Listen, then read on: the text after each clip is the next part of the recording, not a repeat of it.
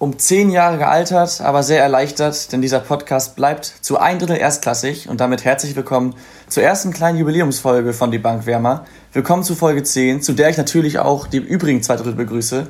Hi Tim, hi Laura. Ich mag Moin, das nicht Tom. als zwei Drittel bezeichnet zu werden, aber gut. ja, die zwei Drittel Zweitklassigkeit, ne? Ja. So, normaler. ja, Tom, Tom, wie geht's dir? Noch ein bisschen verkatert von gestern Abend? Von, vom Feiern? Nee, ich bin einfach immer noch unfassbar kaputt. Ich habe echt, also als das 2-1 gefallen ist gestern, also wie alle jetzt wahrscheinlich hören, heute ist Dienstag, ähm, als das 2-1 gefallen ist, äh, da ist echt, ja, unheimlich viel Druck abgefallen, sage ich mal. Ähm, das nur bei mir als Fan. Ich will gar nicht wissen, wie das für Spieler und äh, Verantwortliche war. Und äh, ja, ich habe sehr gezittert, bin natürlich sehr happy, dass es ausgegangen ist.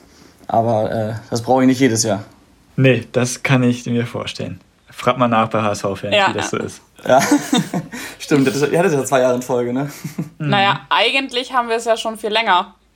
Mit äh, jedes ich Jahr immer. die Relegation. Ja, ja. Das stimmt. Ich meine aber auch generell die Spannung bis zum Ende der ja, Liga. Okay. Ja. Ja, ich ja, würde sagen, wir können, wollen wir direkt mit anfangen? Ja, ich würde sagen, wir können, wollen wir erstmal direkt das Tippspiel machen, damit wir es hinter uns gebracht haben? Ich finde, das könnte ja, richtig auskosten und richtig langsam machen, ganz in Ruhe. Also, Tim, für uns trifft es sich sehr gut mit dem hinter uns bringen, ne? Ja, das stimmt wohl. Also äh, für die Zuhörer natürlich auch, weil von den Zuhörern hat auch leider keiner richtig getippt. Und ähm, ich schaue mal ganz kurz nach und ich sehe auf jeden Fall, dass, äh, wenn wir jetzt erstmal auf das Hinspiel schauen, was ja 0-0 ausging, da habe ich 4 zu 1 für Bremen getippt, Tom 3 zu 0 und Laura 2 zu 2. Dementsprechend geht auch diese Runde an Laura und das Rückspiel äh, endete ja mit 2 zu 2. Da hat Laura 1 0 auf Heinheim getippt, Tom 1 zu 3 und ich 0 zu 2. Da hat ausnahmsweise mal gar keiner von uns gewonnen. Und dementsprechend hat Laura jetzt insgesamt 5 Punkte. Und Tom und ich leider nur 2. Ich habe euch schon abgezogen, ne? Muss man schon so sagen. Und wir haben ja, okay, es sind nicht ganz zehn Tippspiele, aber ich finde, sechs Punkte sind trotzdem ziemlich gut. Also ich habe ja ziemlich viele Spiele richtig getippt. Ich wollte gerade sagen, der sechste Punkt, der kommt dann durch das DFB-Pokalfinale, wo Lauch auch am nächsten dran war. Ähm, hat Tim gerade noch vergessen zu sagen. Aber darauf kommen wir später nochmal zu sprechen. Aber insgesamt hast du recht, Laura, 6 zu 2 zu 2, wenn man so will, für dich. Ähm, ja. Was kriege ich denn dafür? ja, Nix. das müssen wir jetzt auch nicht weiter vertiefen. Wie fandet ihr denn die Relegationsspiele so an sich? Ich, also ich habe sie tatsächlich nicht gesehen, ähm, aber ich habe mir so Daten aufgeschrieben und so. Ähm, Bremen war ja schon, also datenmäßig besser, also was eigentlich alles angeht. Ich habe nur ein bisschen auch drüber gelesen, dass es ja nicht so die besten Spiele gewesen sein sollen. Aber ich glaube, Tom kann da auch viel mehr zu sagen als ich. Ich glaube, Tom kann da viel befangener was zu sagen. Aber dann, ja. sag mal was dazu. Nee, ich, ich, also ich würde an der Stelle eben wegen der Befangenheit erstmal kurz Tim bitten, sein Statement abzugeben, wenn du deine hast. Wenn du ja. eins hast. Ja, na klar. Ich habe beide Spiele auf jeden Fall gesehen. Also ich sag mal so, das Hinspiel hätte ich mir auch sparen können. Das waren auf jeden Fall 90 Minuten verschwendete Lebenszeit. Das war echt ein Rumgegurke von beiden Mannschaften. Ich hatte da, ich kann mich jetzt auf jeden Fall nicht mehr richtig super dran erinnern, aber ich glaube, Bremen hatte keine richtig gute Chance, keine hundertprozentige. Und Heimheim hatte, dann hatte Bremen halt noch ein bisschen Glück, weil Heinheim halt eine sehr gute Kopfballchance hatte. Was Heinheim natürlich sehr gut gemacht hat, dass sie das wirklich gut verteidigt haben. Also Bremen stand defensiv auch sicher, aber äh, es war halt sehr wenig Tempo im Spiel. Die hatten halt viel den Ball natürlich, was natürlich auch zu erwarten war, aber haben damit halt sehr wenig angefangen zu wissen. Und das Rückspiel war halt das genaue Gegenteil, fand ich. Allein die ersten zehn Minuten, da war ein ganz anderes Tempo drin bei Bremen. Die waren richtig stark. Das Eigentor von Heinheim war natürlich ein Geschenk. Ist natürlich echt ärgerlich. So ein, so ein Eigentor sieht man echt nicht alle Tage. Was ich dann aber äh, sagen muss, dass Heinheim sich richtig gut reingebissen hat und dass dann auch nicht mehr so viel von Bremen kam in meinen Augen. Äh, bis zur Halbzeit. Und dann nach der Halbzeit in zwei Minuten hatte Heinheim wirklich drei riesen Torchancen. Äh, da hatte Bremen auf jeden Fall Glück, dass sie die Phase überstanden hatten, in meinen Augen. Dann hatte Bremen natürlich auch noch sehr viele Chancen und war dann einfach ja, abgewichster, sage ich jetzt mal. Äh, und da hat man dann halt gesehen, wer halt mehr Erfahrung im Kader hat. Und ja, dann haben sie halt 2-1 geführt. Dann kam halt der Elfmeter. Über den Elfmeter müssen wir, glaube ich, nicht groß diskutieren. Ähm, Bitte? Also kann man, kann man darüber diskutieren, aber ich meine, können wir uns jetzt auch sparen, weil es war jetzt nicht spielentscheidend. ich finde, es waren, also ich finde, man kann den pfeifen, es war keine klare Fehlentscheidung. Aber ich glaube, es ist schon ziemlich bitter aus Heinheimer Sicht, dass sie da jetzt zweimal nicht verloren haben und trotzdem als Verlierer vom Platz gehen, sozusagen.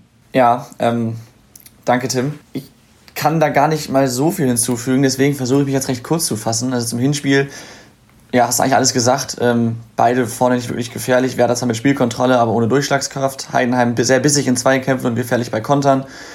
Ähm, ja, Werder hat dann im Hinspiel am Ende schon noch ein, zwei Chancen. Jetzt keine hundertprozentige, aber schon gute Chancen.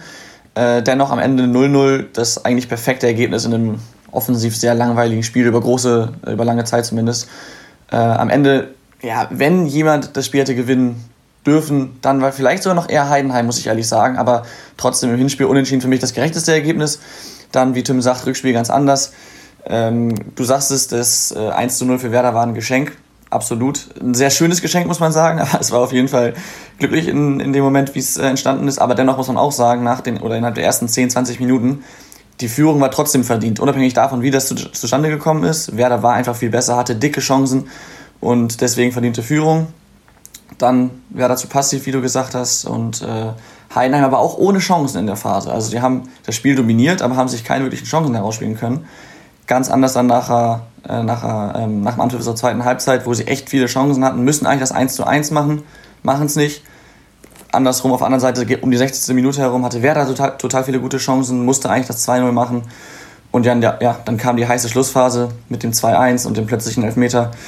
Ähm, also wahnsinniges Spiel am Ende. Und äh, nach schlechter Saison ist es natürlich glücklich, auch dass Werder ohne einen Sieg in der Relegation drin geblieben ist. Aber man muss trotzdem sagen, nur in diesen zwei Spielen war Werder insgesamt auch einfach nicht klar besser, aber sie waren einfach besser. Und ähm, deswegen nur in diesen zwei Spielen verdient. Ob es nach der Saison verdient ist, darüber lässt sich gerne streiten. Ja, sehe ich auch. Und Tim, so. war das zu befangen? Nein, es war sehr gut gemacht, Tom. Ja. Äh, außer der letzte Satz, der war falsch. Weil ich fand nicht, Wieso? Dass, ich fand nicht, dass Bremen besser war. Ich, ähm, also die waren abgewichster, wie ich schon gesagt habe, weil die halt einfach äh, erfahrener sind. So, und das war ausschlaggebend dafür, dass sie jetzt die Klasse halten, in meinen Augen. Was ich halt einfach an diesem ganzen Prinzip, das ist jetzt komisch, das aus dem Mund eines HSV-Fans zu hören, ich weiß.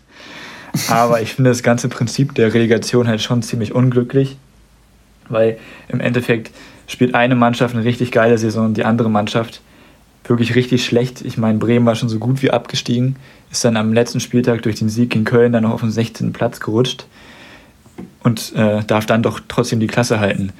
Und das finde ich halt unfair und genauso unfair finde ich es halt, dass wenn man zweimal unentschieden spielt, dass dann eine Mannschaft runtergehen muss. Deswegen finde ich halt zumindest die Auswärtstorregelung in der Relegation sehr unglücklich. Und was ich noch sagen wollte, Entschuldigung, aber ich sehe da sehr viele Parallelen ähm, zum HSV leider bei Bremen.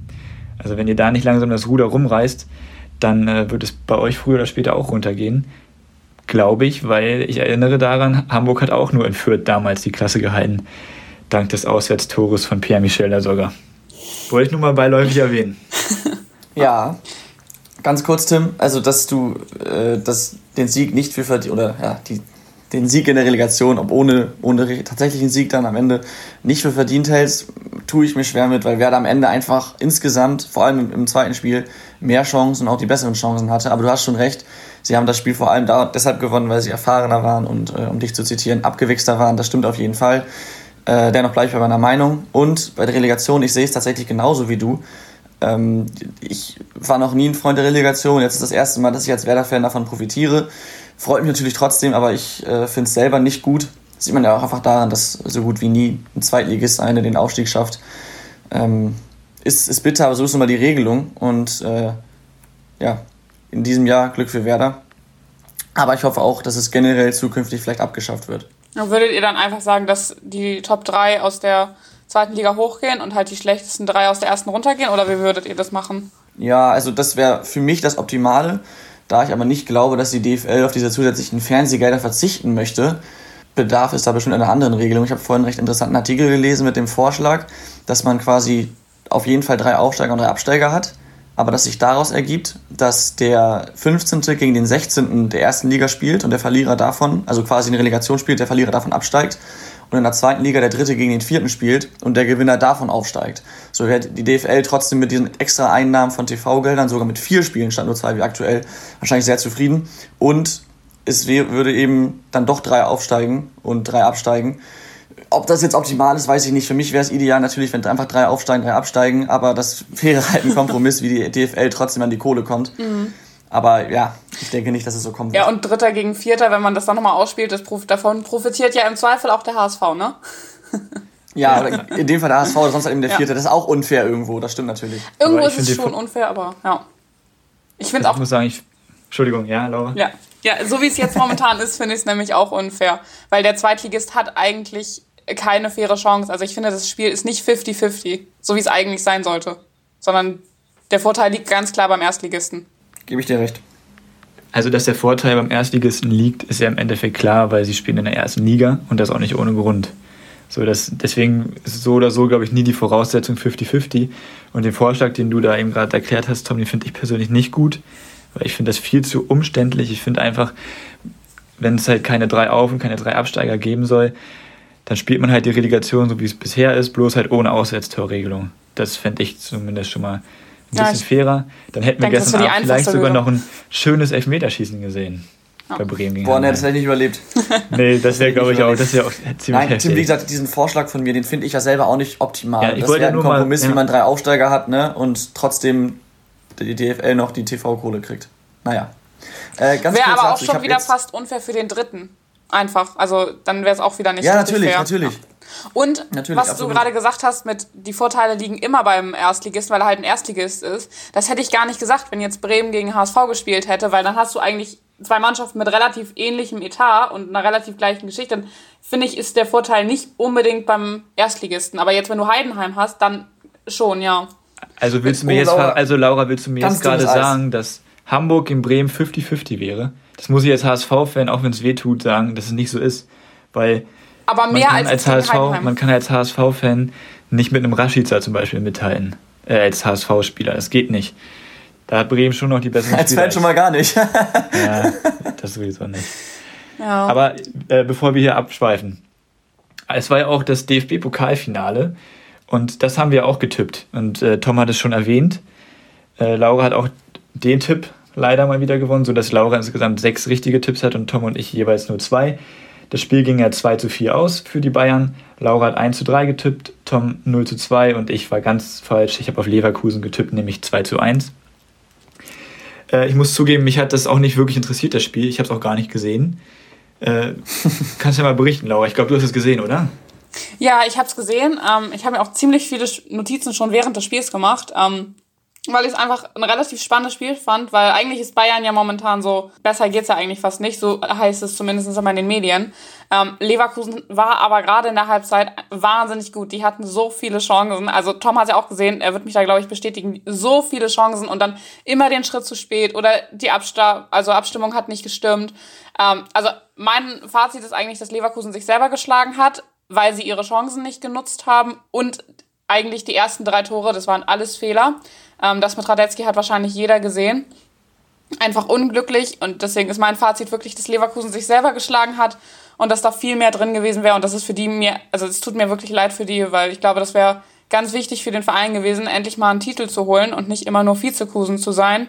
Und ja, wären viel mehr drin gewesen. Aber sie haben ja noch die Europa League, mal gucken, was da noch so drin ist. Weil gut gespielt haben sie auf jeden Fall. Und wenn du mit Bayern mithalten kannst, dann kannst du auch eigentlich mit so gut wie jeder mithalten. Ist mein Fazit dazu. Ja, also ich kann eigentlich gar nicht so viel Neues sagen. Es war auch genau das, was ich mir ja, aufgeschrieben habe. Erstmal schon bitter. Ich meine, Bayern geht durch ein zwar sehr, sehr schönes Freistoßtor von Alaba, glaube ich, war es mhm, äh, genau. in Führung. Aber es ist natürlich einfach bitter, dass du durch einen Freistoß, durch einen Standard ähm, dann gegen Bayern Rückstand gerätst, ist natürlich ärgerlich. Ja, und dann, man muss sagen, Fehler von, ja, das ja. war halt ein Fehler von Tapsoba, weil der, also er hat ja Lewandowski, ist voll, also er ist voll Lewandowski voll in den Rücken gesprungen, äh, war gar nicht nötig gewesen. Also ja. da wäre keine Torchance draus entstanden. Ja, so ist halt, genau, das, das ist halt das, was ich mit dem Fehler meine. Ja. Ja. Äh, und ansonsten, wie du auch gesagt hast, zweite Halbzeit unfassbar Leverkusen. Also wirklich, ich glaube, in jedem anderen Spiel hätten die in der zweiten Halbzeit noch ordentlich Tore gemacht. Äh, so halt nicht. Und spätestens ab dem Fehler von Radetzky war das Spiel für mich dann gelaufen, obwohl Leverkusen ja nochmal zurückkam irgendwo. Ähm, es war auf jeden Fall mehr drin für Leverkusen. Ich würde trotzdem sagen, ja, nicht unbedingt unverdient für Bayern. Äh, übrigens auch herzlichen Glückwunsch an der Stelle. Aber einfach bitter für Leverkusen, weil sie sich, wie du schon selbst sagst, sich selbst geschlagen haben. Und äh, ja, sie sind, wie ich letzte Woche gesagt habe, mal wieder Vizekusen geblieben. Ja, also dass Bayern unverdient gewonnen hat, würde ich jetzt auch nicht sagen. Also sie haben es halt einfach sehr gut gemacht, so wie die Bayern das halt machen, abgeklärt und halt unaufgeregt. Ähm, ja, ich sag nur, dass für Leverkusen mehr drin gewesen wäre. Und Lewandowski hat jetzt sein 51. Saisontor gemacht. Ähm, auch, das ist ja auch ziemlich krass. Und die Champions League steht ja noch aus, also er kann noch deutlich mehr Tore machen. Krass, krass. ja, wollte ich mal sagen. Ich finde ja, den richtig ja gut. Noch, es sind ja aber auch noch weitere Entscheidungen gefallen in der letzten Woche. Und zwar ist die dritte Liga jetzt mittlerweile auch zu Ende. Und auch da steht Bayern auf Platz 1, darf leider, also nee, ich finde nicht leider, zum Glück nicht aufsteigen. Und deshalb ähm, steigen Braunschweig und die Würzburger Kickers auf. Und Ingolstadt darf jetzt in der Relegation gegen Nürnberg ran, was auch sehr interessant wird, glaube ich. Das wird wirklich interessant. Ich bin da mal gespannt. Ich hoffe, Nürnberg darf äh, nicht absteigen. Ich sehe das anders, aber das hatten wir letzte Woche schon. Ich finde es auf jeden Fall cool. Also die Würzburger Kickers ähm, in der zweiten Liga wird, glaube ich, ganz cool. Und auch Braunschweig. Und ich finde es auch ziemlich krass, also Bayern 2 ist ja auch gerade erst aufgestiegen in die dritte Liga, dass die direkt Meister werden. Also ich finde, da sieht man auch wieder diese Dominanz und die gute Arbeit halt bei den Bayern, die sich ja wirklich auch runterzieht bis in die Jugendmannschaften. Ja, das stimmt. Ja, ich will jetzt nicht mit dem ich will jetzt nicht mit dem Mainstream gehen und immer nur die Bayern loben, deswegen äh, gehe ich darauf mal gar nicht erst ein. äh, also ja, ich, ich freue mich sehr auf Braunschweig in der zweiten Liga. Ja, okay, gut. äh, ich finde es sehr gut, dass Braunschweig wieder aufgestiegen ist. Freue mich da total für Würzburg, war mir persönlich egal. Ich habe mich einfach nur daran erfreut, wie wirklich spannend dieses äh, Aufstiegsrennen bis zum Ende war. Und bin nur froh, dass Braunschweig es am Ende auf jeden Fall geschafft hat. Tim, du wolltest noch was sagen? Ja, ich würde Bayern zwar überhaupt nicht loben, weil ich finde, ähm, das ist jetzt nicht wegen der starken Nachwuchsleistung, sondern die kaufen sich halt die Talente zusammen und die Talente hoffen halt dadurch den Sprung in die Profimannschaft zu schaffen. Und wenn ich sehe, dass dann Fiete Arp oder ein Oliver Vried, die auch locker in der zweiten Liga mindestens einen Stammplatz hätten, oder auch ähm, andere weitere Spieler, dann ist das natürlich ein klarer Vorteil, den sie haben. Ja, stimmt Aber auch. Aber ist auch, ist auch gut, ist auch egal. Und nochmal ganz kurz auf die Würzburger Kickers. Ich freue mich bei denen sehr, weil da spielen ja zwei oder ein ehemaliger HSV-Spieler von der Jugendmannschaft und einer, der jetzt noch wieder zurückkommt, also ein Leihspieler. Und ich finde das einfach cool. Also ich freue mich für die Jungs. Und die sind ja U21, vier haben da gespielt und ich finde es, ich freue mich echt für die. Ich weiß nicht, wahrscheinlich kennt die niemand, aber nee. Jonas David und äh, Frank Ronstadt. Ja. ja, sehr schön. Ja. Äh, wo wir gerade so viel über die Bayern gesprochen haben, ähm, bevor Laura jetzt noch was anderes eingeschoben hat. Aber wo Bayern, Sané-Wechsel ist fix, eure Meinung? Ähm, also ich finde es ziemlich krass, ihn jetzt für 50 Millionen zu holen. Ähm, Tim hatte mir das auch schon mal erklärt, 49. dass das. Okay, Entschuldigung. Tim hatte mir schon erklärt, dass das nicht ganz so krass ist, aber ähm, weil er halt nur noch ein Jahr Vertrag hat, hätte jetzt, also gehabt hätte bei Man City und weil er ja auch verletzt war und so, lange verletzt war. Ich finde es trotzdem krass. Letztes Jahr hätten sie 110 Millionen Euro zahlen müssen, jetzt für 49. Ähm, ist schon gut. Ich glaube aber, was für ihn jetzt schwierig wird, er wird halt wahnsinnig hochgejubelt. Also Bayern und auch die Bayern-Fans und auch eigentlich die gesamte Bundesliga erwartet ja schon sehr, sehr viel von ihm. Und er kam jetzt auch gerade erst von einer langen Verletzung. Ist halt die Frage, was er dann wirklich auf den Platz bringen kann. Und ähm, ich bin mir auch noch nicht ganz sicher, wo er dann in der Aufstellung spielen wird, weil er spielt, wenn ich mich jetzt nicht irre, ja eigentlich auch Position Thomas Müller und Thomas Müller ist ja momentan auch wirklich in einer wahnsinnig guten Verfassung. Ist halt die Frage, ob er. Stopp, da darf ich, muss ich dich direkt mal unterbrechen. Das Spiel. Ich gerade sagen, Laura, was jetzt ja. schon eher auf dem linken. Ja, völlig lost gerade. nee, okay, ja, dann. Nein. Aber er hat ja, nichtsdestotrotz hat er da schon einen ziemlich hohen Konkurrenzkampf und die Bayern haben da auf jeden Fall genug Spieler und ich bin gespannt, wie er sich da durchsetzen wird. Also für 50 Millionen oder für 49 Millionen, wenn man es genau haben möchte für Tom, dann kann man da Danke. schon äh, schlechtere Transfers machen, auf jeden Fall. Der kann schon ganz gut kicken, glaube ich. Ja, definitiv. Also für mich ist auch ein super Transfer und die Bayern verfolgen auch mal ein bisschen den Plan. Ja, ob man den jetzt gut findet als, äh, als Bundesliga-Fan und nicht Bayern-Fan, aber sie verfolgen den Plan, deutsche Topspieler beim FC Bayern zu haben und das ist natürlich auf jeden Fall auch ein schlüssiger Weg und jetzt haben sie einen weiteren deutschen Topspieler sich geangelt für, wie gesagt, recht wenig Geld Und äh, wenn man jetzt mal guckt, wenn Sané wirklich nach seiner Verletzung zu äh, alten Leistungen oder an alte Leistungen anknüpfen kann und er links auf dem Flügel spielt, dann haben die einen wahnsinnig schnellen Flügel mit Davis und Sané. Also mich echt gespannt, was die, äh, die Bundesliga sich nächste Saison oder die Gegner sich nächste Saison einfallen lassen, um die da zu stoppen. Ähm, ja, wie gesagt, super Transfer und ich denke mal, dass den beiden auf jeden Fall weiterhelfen wird. Das auf jeden Fall. Ich hätte aber schwören ja, aber können, dass er auf der Position von Thomas Müller spielt, weil ich habe da mal was zu gelesen. Also wie gesagt, ich beschäftige mich nicht so viel mit der Premier League, also habe ich Leroy Sané nicht so richtig auf dem Zettel. Ich habe da einen Artikel zugelesen. Das nervt mich gerade ein bisschen. Aber man muss ja auch sagen, Müller spielt ja auch so ein bisschen offensiv jede Position. Der ist da, also, ne, das, aber er ist jetzt nicht eins zu eins gleiche nee, Position. 1 zu 1. Er ist, recht nicht, recht nicht der gleiche Spielertyp wie Thomas Müller. Nee, das auf jeden Fall nicht. Gleicher Spielertyp, das ist mir klar. Ja, okay. Gut, aber. Ja, wir haben ja noch andere äh, äh, Transfers jetzt gehabt. Und zwar hat äh, der FC Augsburg richtig zugeschlagen. Sie haben äh, mit Strobel aus Gladbach, Caligiuri von Schalke und Gikiewicz von Union Berlin äh, drei gute, erfahrene und gestandene Bundesligaspieler ähm, als Verstärkung geholt. Schon recht schnell nach der Saison. Äh, hab ich ich glaube direkt danach. Mich sehr ne? überrascht. War ja, das nicht genau, direkt am Sonntag oder am Montag? Also echt schnell. Ja. Oh. Also ich denke auf jeden Fall, dass es gute Transfers waren. Ähm, allerdings für mich auch ein gewisses Risiko, weil es sind alle über 30. Also ich glaube, Strobel ist 30, anderen beiden sind 32.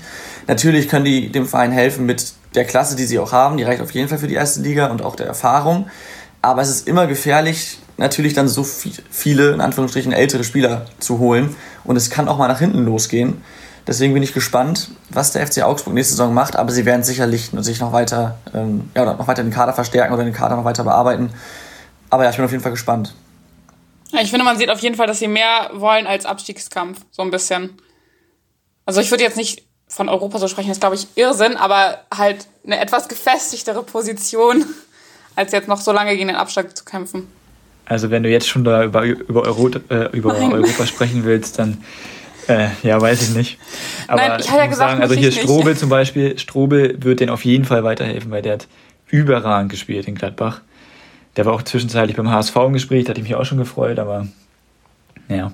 Aber ich glaube auch, also das waren drei sehr, sehr krasse Transfers. Ich weiß auch gar nicht, ob die sich noch unbedingt weiter verstärken, weil das sind so die Positionen, bei denen halt, wo die halt nicht so gut besetzt waren und auf allen anderen Positionen ist Augsburg eigentlich schon relativ gut besetzt.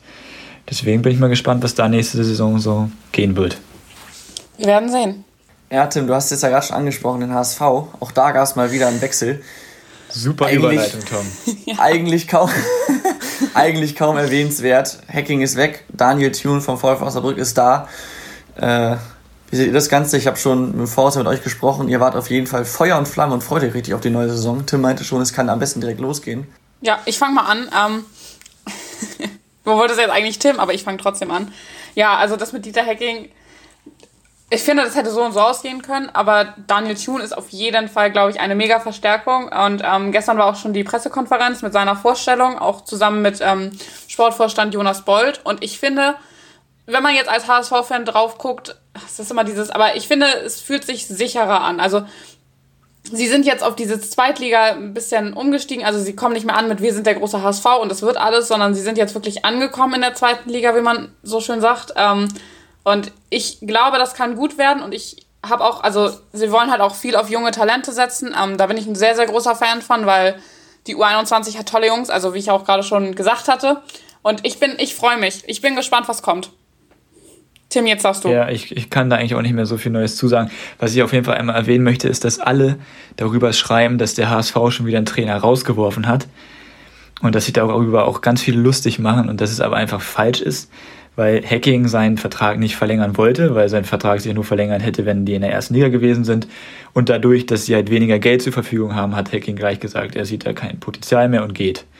Und deswegen halte ich Daniel Thune für den besten Trainer, den man jetzt in der Situation kriegen kann, weil der ist sehr demütig und ja, der ist einfach, also der kann mit wenig Mitteln sehr viel machen, hat er beim VfL Osnabrück gezeigt und deswegen freue ich mich drauf, ihn beim HSV zu sehen. Und vielleicht bringt er ja auch noch den einen oder anderen Spieler von Osnabrück mit. Ja, ähm, nein, ich habe jetzt ja auch nicht gesagt, dass sie Hacking rausgeschmissen haben. Ich wollte nur was sagen. Erneuter Trainerwechsel. Es war jetzt übrigens der 19. Trainerwechsel seit 2009 beim HSV. Also, ja, leider ein großes Chaos. Und ich, ich wünsche es vor allem Daniel Thune und vielleicht sogar dem HSV ein bisschen, dass sie jetzt mal hinbekommen, den Verein zu sortieren. Ich denke mal, es wird eine schwere Aufgabe, aber ähm, vielleicht also mit einem Umbruch wird es nochmal was. Oh, ich finde, ein Riesenumbruch muss jetzt nicht her, sondern einfach ein bisschen demütigere Arbeit und halt, ja. Also, weil den Umbruch hatten wir letzte Saison schon krass und ich finde nicht, dass da jetzt super viel noch auf jeder Position alles ausgewechselt werden muss, aber das ist ja anderes Thema. Ja, anderes Thema. Die Saison ist jetzt ja eigentlich komplett vorbei. Habt ihr trotzdem Gewinner der Woche? Ja, natürlich. Und ich habe diesmal auch keinen Verein. Ich wurde ja sehr oft kritisiert von euch, dass ich immer einen Verein nehme und deswegen habe ich diesmal ein bisschen recherchiert. Und wir hatten auch schon darüber gesprochen. Ähm, und zwar ist mein Gewinner der Woche Sebastian Schuppern von äh, den Würzburger oh. Kickers. ähm, er hat nämlich. Ich hatte Angst, dass du gleich das wie ich. Sorry, sorry. Ja, habe ich nicht. Glücklich. Ja, okay. Weil er hat nämlich alles gut. Okay, weil er hat nämlich den entscheidenden ähm, Elfmeter verwandelt gegen Halle und dadurch sind sie aufgestiegen. Also es war, stand dann am Ende 2-2 und das hat gereicht zum Aufstieg. Und äh, das ist ja für solche Vereine richtig gut und er hat die Nerven behalten, weil es war auch schon in der 93. Minute, also in der Nachspielzeit. Und dann den Elfmeter verwandelt und zack, zweite Liga. Also mein Gewinner der Woche. Zack, zweite Liga. Ja. zack. ähm, da knüpft mein Gewinner der Woche sehr gut an. Und zwar habe ich auch einen aus der dritten oh Liga gewählt und auch einen Aussteiger. Er spielt bei Eintracht Braunschweig. Und oh, Tim, hast du ihn auch? Er heißt Martin nein, Kubilanski. Den, ich wollte beide, ich wollte beide nehmen. Ich wollte beide nehmen, die ihr beide gesagt habt, aber ich habe beide nicht genommen. Gott sei Dank. Ja. Okay. Ich hatte eigentlich überlegt, Martin den. Ja, warte, ich will kurz was sagen. Ich hatte eigentlich überlegt, den, der halt dann Bremen oder Heidenheim halt dann die Liga verändert, also wer da das entscheidende Tor schießt, zu nehmen. Aber es hat halt keiner gemacht. Ging also nicht. ne? Ja. ja, okay. Also, wie gesagt, ich habe Martin Kobilanski von Eintracht Braunschweig. Ähm, er hat schon, oder Braunschweig hat schon letzte Woche, Mittwoch, ähm, den Aufstieg mit einem 3-2 gegen Waldhof Mannheim perfekt machen können. Damals hat, oder ja, damals am Mittwoch hat Kobilanski selbst das wichtige 1-0 und das entscheidende 3-2 beigesteuert. Und er hat generell eine überragend starke Saison gespielt mit 18 Toren und 8 Vorlagen in 33 Spielen. Ich habe ihn erstmal natürlich deshalb gewählt, aber auch, weil er eine schwere Zeit hinter sich hatte, kann man sagen. Und zwar kam er in der Saison 2012, 2013 zur U19 von, zur U19 von Werder und spielte daraufhin dann in der, in der zweiten Mannschaft, konnte sich aber nie wirklich durchsetzen bei Werder. Er wurde dann nach Polen verliehen, auch da konnte er sich nicht durchsetzen, ging dann zu Preußen Münster, wo er auch schon gute Leistungen brachte. Und jetzt vor der aktuellen Saison kam er äh, nach Braunschweig und hat jetzt da auch seine bisher beste Saison gespielt und äh, schön für ihn, dass er mit jetzt 26 Jahren dann wahrscheinlich richtig im Profifußball angekommen ist und äh, ja, sich den Traum zumindest von der zweiten Liga schon mal erfüllen konnte. Ja, zwei schöne Gewinner der Woche auf jeden Fall. Ich habe auch noch, ich habe zwei Gewinner. Der eine kommt auch aus der dritten Liga und der ist auch bei den Würzburger Kickers zugange. Und zwar ist es der Trainer, Michael Schiele, weil ich glaube, es haben nicht oh, so viele. Wieder Trainer. ich, es haben nicht sehr viele damit gerechnet, äh, dass die aufsteigen werden. Es war ja auch knapp bis zur letzten Sekunde, wie Tom das schon berichtet hatte. Und der war mittlerweile jetzt auch schon bei Hoffenheim im Gespräch als äh, neuer Trainer, was natürlich seine Arbeit einmal hervorhebt. Aber die haben das auch gleich dementiert, also der wird nächstes Jahr wohl noch bei dem bleiben. Und der andere ist ein bisschen internationaler und ich kann seinen Vornamen nicht richtig aussprechen, deswegen sage ich jetzt einfach mal, es ist Gigi Buffon. Und er hat nämlich den, er hat nämlich den Rekord von Maldini geknackt. Und er hat jetzt nämlich am Wochenende seinen 648. Einsatz in der Serie A gehabt. Und das finde ich auf jeden Fall, das ist ein Gewinner der Woche wert. Ja. Der ewige Gigi. Überragender Mann. Kurz noch, wenn Absolut. wir gerade bei ewigen Spielern sind, äh, ein ganz großer hat sich ja gestern auch von der Bühne verabschiedet, und zwar Claudio Pizarro. Schon eine krasse Karriere. Ich verneige auch. mich. Auf jeden Fall. Guter Mann. Ich hätte es natürlich schön gefunden, wenn er nochmal eingewechselt worden wäre. Ähm, aber natürlich bei dem Spielstand konnte Kofeld das am Ende nicht machen, war auch die richtige Entscheidung. Und Pizarro hat ja schon gesagt, er trägt ihm das überhaupt nicht nach und äh, zeigt auch, was für ein toller Typ er ist, einfach ist, dass er da gar nicht nachtragend ist. Und äh, auf jeden Fall schade, dass er die Bundesliga verlässt, zumindest als Spieler. Ähm, aber ja, ich denke mal, er wird auf jeden Fall dem Fußball auch weiterhin äh, ja, nahe bleiben. Hoffen wir das. Wollen wir dann mit der nächsten Rubrik weitermachen? Ja, wie ja. habt ihr denn vorbereitet? Ja, ich, Tim, wenn ich schon so frage. Und zwar geht es, wie wahrscheinlich alle wissen, um die Schätzfragen. Äh, da habe ich jetzt drei recht aktuelle vorbereitet, oder die zum aktuellen passen. Und zwar haben wir ja vorhin schon über den HSV und seine Trainerwechsel gesprochen. Und ähm, in der vorhin erwähnten Zeitspanne, also seit 2009 bis jetzt, hatte Thorsten Fink die längste Amtszeit. Ihr als, als HSV-Experten, wie viele Tage betrug diese denn? Ach du Scheiße. Ich habe da tatsächlich gestern noch eine Statistik zugesehen. Ähm, da ist mir aber mehr im Kopf geblieben, dass Rodolfo Cardoso das Ganze sieben Tage gemacht hat und Bernd Hollerbach 49. Also, es waren aber ja, also Cardoso war ja auch nur ein Interimstrainer. Ähm, ich glaube irgendwas mit 400. Ich bin mir aber nicht sicher. Das war mal ein bisschen länger. Deswegen sage ich 450. Ich bin mir aber echt nicht sag, sicher. Okay. Ich sage 556. Damit hat Tim gewonnen, denn es waren 701 Tage. Also Oh. für einen HSV-Spieler schon eine richtige Ewigkeit. Äh, HSV-Trainer schon eine richtige Ewigkeit. Das ist wirklich sehr lange. Ja. So, kommen wir nun zu einem Thema, mit dem sich der HSV auch bestens auskennt und über das wir vorhin auch schon gesprochen haben, nämlich die Relegation. Relegation. Genau. Wie vorhin schon gesagt, hat sich jetzt mit Werder mal wieder der Bundesligist durchgesetzt. Und meine Frage lautet, wie oft hat sich denn der Erstligist bisher in der Relegation durchsetzen können? Ich weiß es. Dann fang mal an. Dann darf, ja, Tim anfangen. Ähm, also jetzt mit gestern 16. Okay, Laura, was sagst du? Er hat ja gesagt, er weiß es, aber ich kann jetzt auch nicht einfach auch 16 sagen, ne? Wäre ja schon ein bisschen. Ich wollte gerade sagen. Ja, sag allem ich. vielleicht ist es auch nicht richtig. Ja, dann sag Ich ich. stelle ja gerne mal Fangfragen. Ach, scheiße. Okay, dann weiß ich es vielleicht doch nicht ganz zu 100%. Warte, kannst du die Frage dann nochmal wiederholen? Nein, nein, nein, nein. Wie oft hat sich bisher der Erstligist in der Relegation durchsetzen können? Meinst du jetzt mit durchsetzen, dass er gewonnen hat oder dass er in der. Ja, dass er, dass Okay. er Erstligist geblieben ist. Ja, nee, ich meine, aber ob er Erstligist geblieben Ja, ist oder Laura, ob er gewonnen komm, hat. sag doch was. Ja, dann sag ich nämlich 15. Ich war echt keine Ahnung. Okay. Also, äh, das, mit dem, das mit der erwähnten Fangfrage war jetzt nur, um Laura ein bisschen aufs Glatteis zu führen, weil sie sonst von Tims Wissen profitieren kann. Und zwar, die Relegation gab es ja bereits in der Saison 81-82 und dann bis zur Saison 90-91 und wurde dann in der Saison 2008-2009 wieder eingeführt. Von 82 bis 91 hat sich der Bundesligist siebenmal durchsetzen können und seit 2009 mal, somit insgesamt 16 Mal und Tim kriegt diesen Punkt. Ja, wenn ich 2-0. mal was dazu sagen darf, ähm, wenn man beim, bei der Übertragung gestern gut zugehört hat, hat er gestern nämlich gesagt, dass es 15 Mal der Bundesligist war und dann Okay. War, hast du Ja, auf The Zone geguckt? äh, die erste Halbzeit, dann ist aber leider abgeschmiert. Die so. zweite Halbzeit musste ich bei Amazon gucken. Ja, Was deutlich schlechter war. Was deutlich Ja, schlechter war, wenn ich das hier immer so sagen Ich habe ich hab auch über Prime geguckt und das Bild war sehr, sehr schlecht, aber da hat das auf jeden Fall nicht gesagt. Zumindest habe ich nicht gehört. Aber gut. Dritte Frage. The Steht Zone, da- ist, The Zone ist auf jeden Fall eine gute Sache. Vielleicht. Ja, Für die nächste Woche auch noch ganz wichtig. Aber, ja, Entschuldigung. Sehr gut, Tim. Ähm, Kommen wir zur dritten Frage. Tim führt zwar schon 2-0, aber der Form halber, vielleicht macht Laura ja noch den Ehrenpunkt. Ich Und glaube zwar, nicht. auch darüber haben wir vorhin schon gesprochen. Sané wechselt von Manchester City zu Bayern München. Und äh, wie viele wissen, kam er ja 2016 von Schalke zu City. Und meine Frage, wie hoch war damals die Ablösesumme? Ui. Äh, Laura? keine Ahnung. Ja. Dann Nee, jetzt ganz schätzen. ehrlich. Wei- Sag nochmal, welches Jahr das war? Welches? 2016. 2016, gut, dann. Pff, äh, für 30 Millionen? Ich weiß nicht. Ob's. Nee. Lockst du 30 Millionen ein? Ja, ist kacke. Ich weiß es echt nicht. Ich sag das jetzt einfach. Language, Laura. Ja, Entschuldigung. Kann man, nachher piep, kann man das piepen? Weiß ich nicht. Ich sag 60. 60. Okay, also der Marktwert. Es waren 70, damals, ne? Der Marktwert damals betrug, wenn ich mich nicht irre, ich meine, ich habe es vorhin gelesen, betrug 30 Millionen. Oh, Jetzt natürlich- Jetzt natürlich die Frage, ging er vielleicht ablösefrei oder genau für den Marktwert? na, mehr. Viel mehr. Mehr, genau. 52 Millionen, dritter Punkt für Tim. Schade, Laura. Schade, Schätzfragen Laura. sind echt nicht so Das- äh, mein Ding. Aber Das Schöne ist ja, in der nächsten Folge das, was Laura beim. Tippspiel gut macht, macht sie beim, bei den Schätzfragen schlecht und verliert regelmäßig mit 3 zu 0. Das ist immer sehr, Ja. sehr schön. Ich habe letzte Woche, nee, vorletzte Woche habe ich ja auch 3-0 verloren, deswegen will ich jetzt hier nicht drüber ablästern. Danke, ich Tim. schon. Ähm,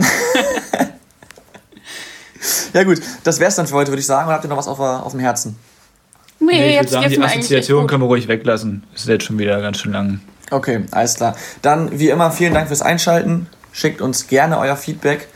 Äh, denkt dran, nächste Woche haben wir The Zone-Moderator Sebastian Benisch zu Gast. Also auf jeden Fall nächste Woche einschalten und bis dahin. Ciao, ciao. Ja, bis nächste Woche. Bis nächste Woche. Tschüss.